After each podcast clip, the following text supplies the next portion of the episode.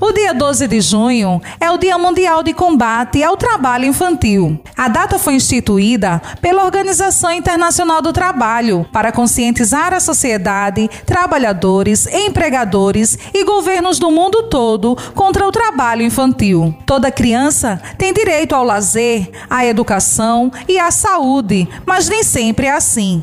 Mas é o nosso dever garantir os direitos e a proteção das crianças. Denuncie. Diz que sim.